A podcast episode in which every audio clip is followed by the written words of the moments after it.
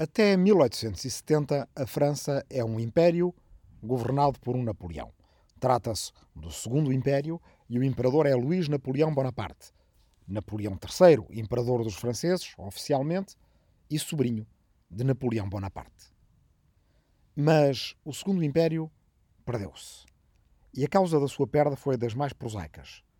Um telegrama.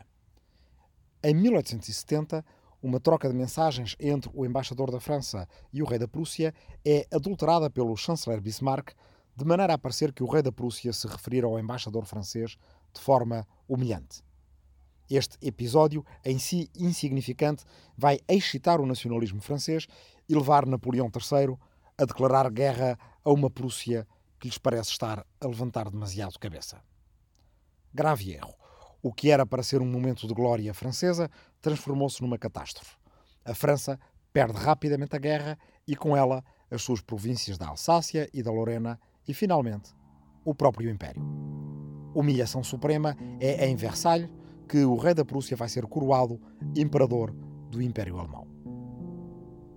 Em lugar do Segundo Império Francês, nasce a Terceira República, com sede de vingança sobre os alemães a Terceira República é revanchard, embora seja, em tudo, o contrário do Segundo Império, que tinha unido as direitas, os conservadores, os reacionários, os orleanistas, os bonapartistas e os vários tipos de monárquicos.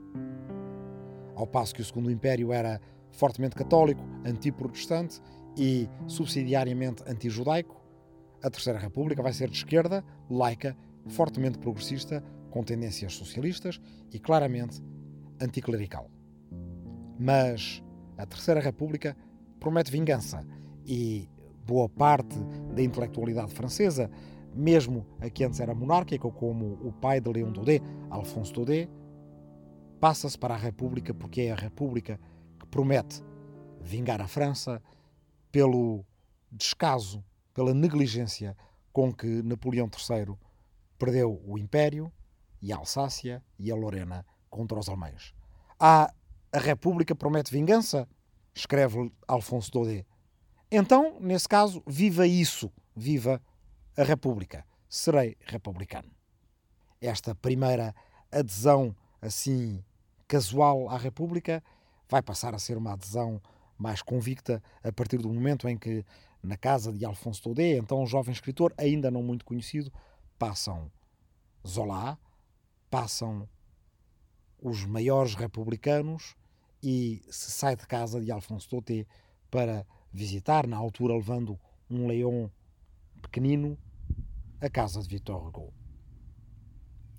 Nos seus primeiros anos, a República Francesa aplica-se em reformar a instrução nacional, subtraindo-a à influência da Igreja Católica.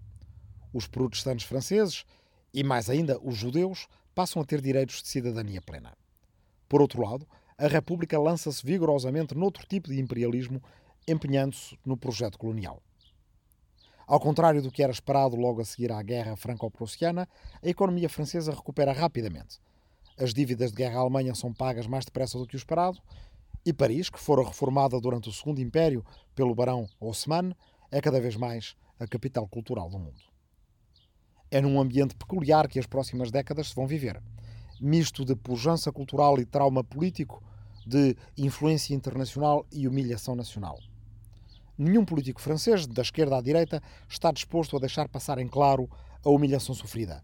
Ne jamais oublier, ne jamais pardonner, nunca esquecer, nunca perdoar é a palavra de ordem.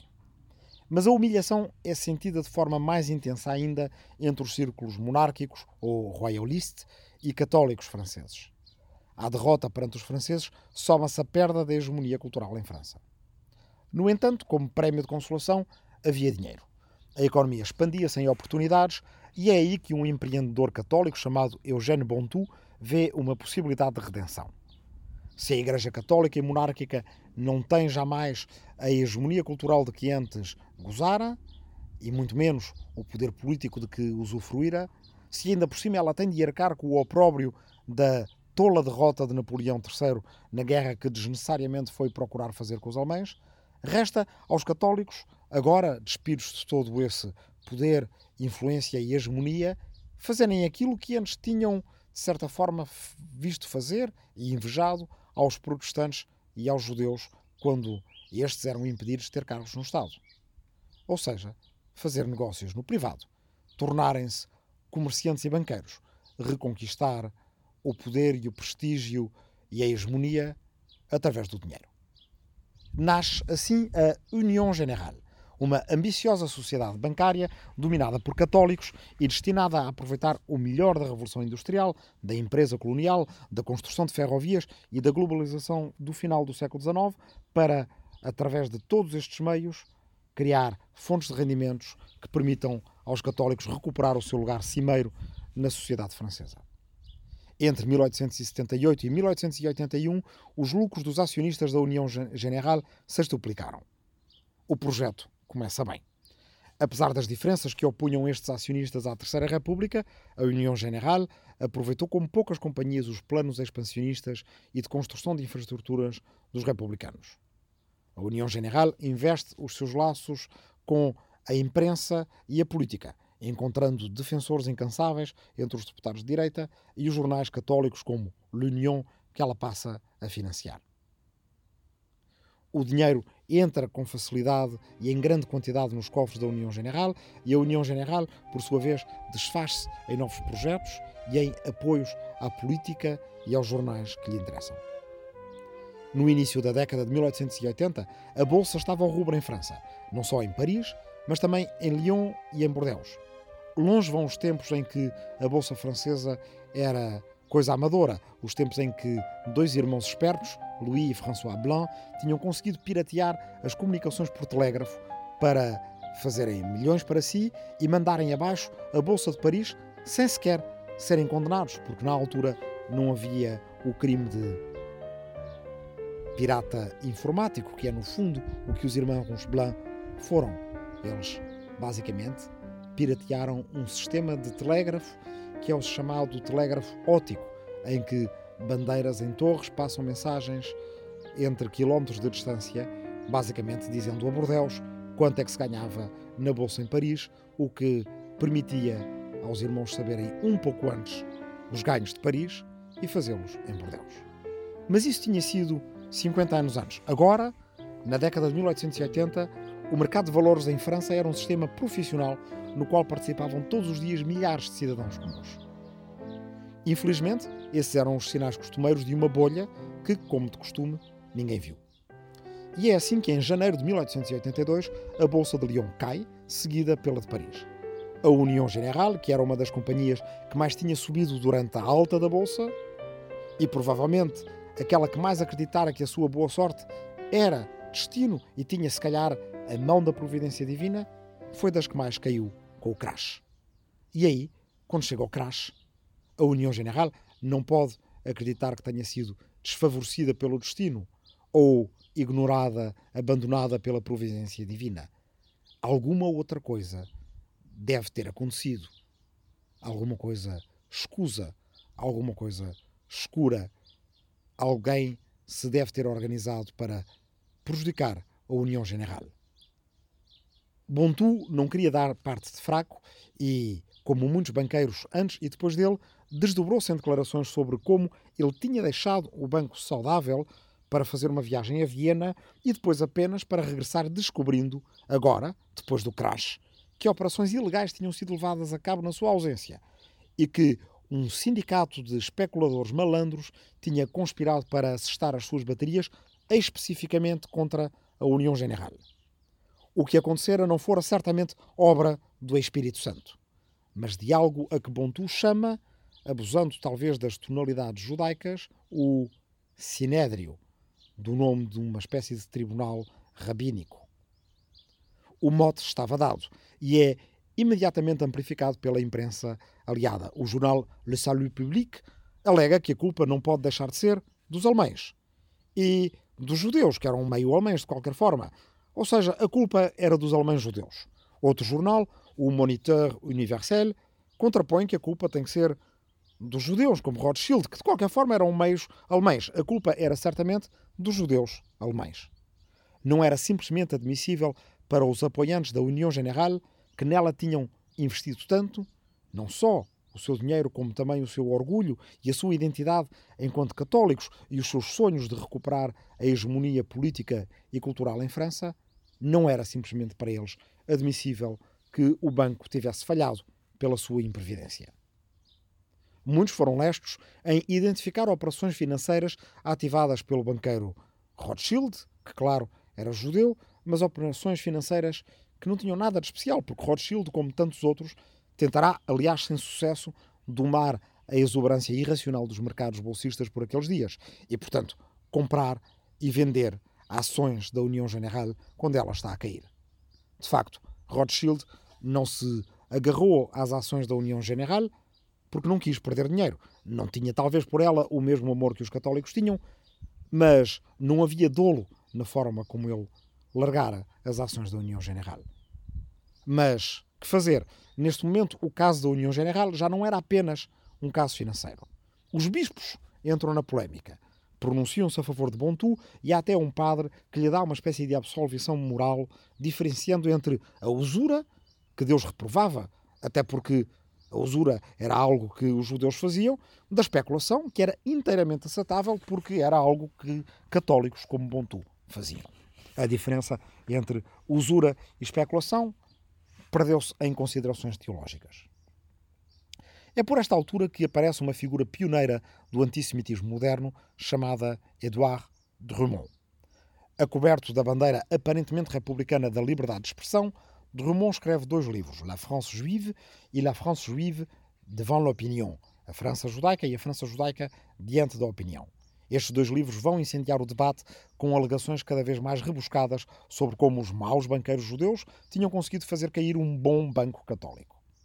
Se não houvesse provas para as primeiras alegações mais limitadas de Bontu, provas de que Rothschild, por exemplo, teria feito cair o banco, isso para Eduardo Romont significava apenas a prova de que haveria por detrás uma outra conspiração, uma conspiração de silêncio, maior ainda, que encobria a ausência de provas. E se essa conspiração maior não se conseguisse provar, era certamente porque haveria por detrás dessa uma outra conspiração mais ampla ainda. E assim sucessivamente até à conspiração global. O enorme sucesso dos livros de Drummond, que davam aos investidores na União General um escape fácil para as suas perdas, vai permitir a este polemista fundar um jornal a que chama La Libre Parole. O círculo está aqui completo. Não, Drummond não odeia, nem insulta, nem ofende. Ou melhor, se ele odeia e insulta e ofende, é porque exerce apenas a sua liberdade de expressão, dizendo em voz alta aquilo que outros apenas ousam pensar em sordina. A fórmula tem sucesso naquela época como noutras, e de Drummond será nos próximos anos um dos homens mais importantes de França. Quando toda a gente já estiver farta do escândalo da União General, haverá outros por exemplo, o escândalo do Canal do Panamá, no qual um herói francês do Canal do Suez, Ferdinand de Lesseps, enterrará toneladas de dinheiro, pensando na sua soberba que o Panamá será tão fácil de furar para unir o Atlântico ao Pacífico como o deserto do Sinai o fora para unir o Mediterrâneo ao Mar Vermelho. Aqui também não se consegue acreditar que a França, que tinha tão facilmente acertado com o Canal do Suez, possa tão redondamente falhar com o canal do Panamá, ao ponto de ter de abandonar a empresa que depois, mais tarde, virá a ser terminada pelos americanos. Aqui neste caso, tal como não se podia explicar na União General a imprevidência dos católicos, também alguma coisa tem que explicar a imprevidência dos franceses no canal do Panamá. E se não há judeus, inventam-se. Um deles será Gustave Eiffel, esse mesmo, o da Torre Eiffel.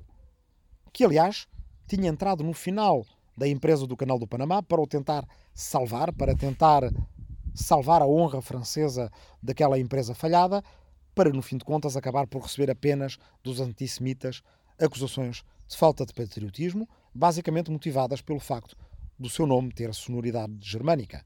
E não, na verdade, Eiffel nem sequer era judeu. Pelo meio, entre o escândalo da União General e o escândalo do Canal do Panamá, a França teve ainda um febrão populista quando um garboso militar de nome Boulanger apareceu de repente na política. Apesar de antes ter sido um fervoroso republicano anticlerical, Boulanger, que era um homem orgulhoso, volúvel e vaidoso, é agora o favorito do revanchismo católico e até dos monárquicos, que veem nele o homem forte que trará a redenção da França. Boulanger deixa-se seduzir, mas tem um problema.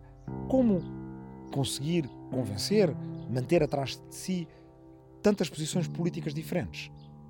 Alguns republicanos mais autoritários, monárquicos, de várias estirpes, orleanistas ou bourbons, católicos ou bonapartistas. Boulanger tem um problema. Ele não tem um programa, não tem resposta para os problemas da França. Mas então cria um programa no qual toda a gente pode pôr as suas esperanças. Esse programa tem três fases: dissolução, constituinte e referendo. Primeiro, é preciso dissolver o Parlamento. Depois, é preciso eleger uma Assembleia Constituinte que fará uma nova Constituição que responderá a todos os anseios, mesmo aos anseios contraditórios das várias tendências que apoiam Boulanger. E em terceiro lugar, como esses anseios são contraditórios, tudo se resolverá finalmente num referendo. Os políticos republicanos, evidentemente, atacam Boulanger. E Boulanger responde segundo aquele velho critério de que a melhor defesa é o ataque. A certa altura, um primeiro-ministro chamado Floquet vai ser desafiado por Boulanger a entrar em duelo. Extraordinariamente, Floquet, que ao contrário de Boulanger não era nem militar, nem estava em boa forma física, mas era antes um homem de grande pança e estatura reduzida, aceita o duelo. Mais estranhamente ainda, Floquet ganha o duelo contra Boulanger, espetando-lhe o seu sabre no pescoço. Ao contrário do que seria de esperar, todos aqueles que veem em Boulanger um herói não ficam decepcionados com a sua derrota em duelo. Pelo contrário, fazem dele um herói que arriscou a vida para salvar a honra da França.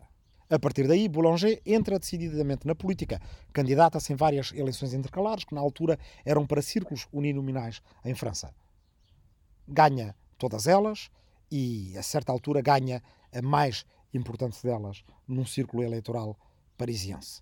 Era o dia 27 de janeiro de 1889 e, esfuziantes de alegria pela sua vitória, os apoiantes de Boulanger juntam-se à sua volta e gritam à l'Élysée! À l'Élysée! Era preciso tomar o palácio presidencial pela força. Mas Boulanger tinha prometido à sua amante regressar a Clermont-Ferrand, onde tinha estado destacado. Tergiversa e decide não tomar o palácio do Eliseu nesse dia. Nesse dia, 27 de janeiro de 1889, os republicanos tomam boa nota, aqueles que estão no poder. A partir daí, uma vez que Boulanger não tomou o poder, eles não lhe dão mais oportunidades. Aproveitam para o perseguir judicialmente pelas suas finanças de campanha, que na verdade eram secretamente mantidas pelos católicos. Com medo de ir para a prisão, Boulanger decide fugir para a Bélgica com a sua amada Marguerite no dia 1 de abril de 1889. Nem essa humilhação de ser um fugitivo que não tem coragem de encarar a prisão desanima os seus apoiantes. Boulanger não voltará à França, não cederá aos apelos dos seus correligionários para voltar ao seu país e liderar a campanha pela tomada do poder. Isto, no entanto, torna a paixão dos seus apoiantes ainda mais irracional e intensa. Quando Marguerite morre, Boulanger suicida sobre a sua campa no cemitério de Ixelles, no que na altura é uma cidade perto da capital belga, Bruxelas, e que hoje em dia é um bairro de Bruxelas, no dia 30 de setembro de 1891. Tal como a sua derrota em duelo com Fouquet, a sua fuga para não encarar a prisão e o facto de não ter regressado à França, apesar dos apelos dos seus apoiantes, também o seu suicídio não amaina o entusiasmo dos boulangistas, que a partir daí o proclamam um mártir da França digno de Jeanne d'Arc. E é neste ambiente que está a França quando, três anos depois, em setembro de 1894, aparece uma carta enviada ao adido militar da Embaixada da Alemanha contendo informações militares francesas. Até agora, tudo o que ouvimos é do século XIX, mas poderia parecer estranhamente contemporâneo. A partir de agora, as coisas mudam.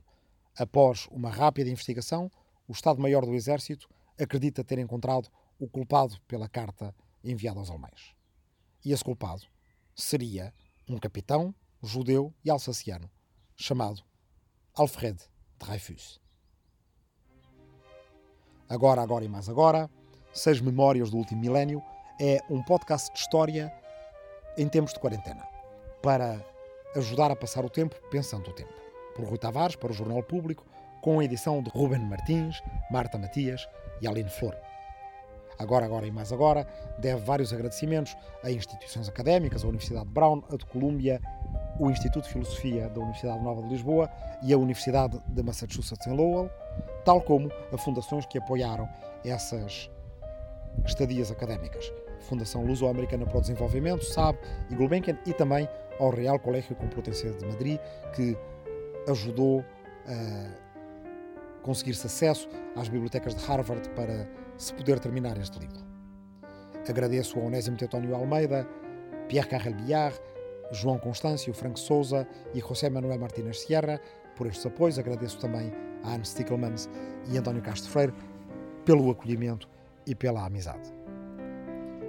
A imagem que é o ícone deste podcast e que podem encontrar no público e nos agregadores habituais representa Alfarabi com a utopia de Thomas More na cabeça e foi desenhada por Eduardo Viana.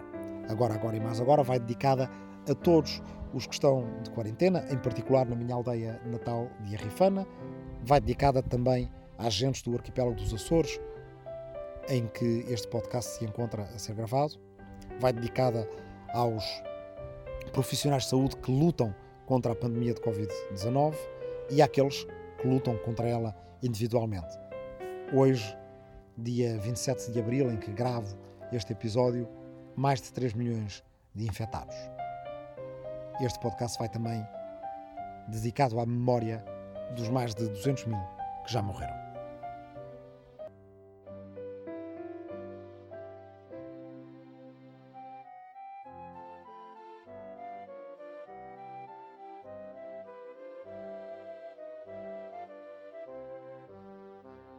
O público fica no ouvido.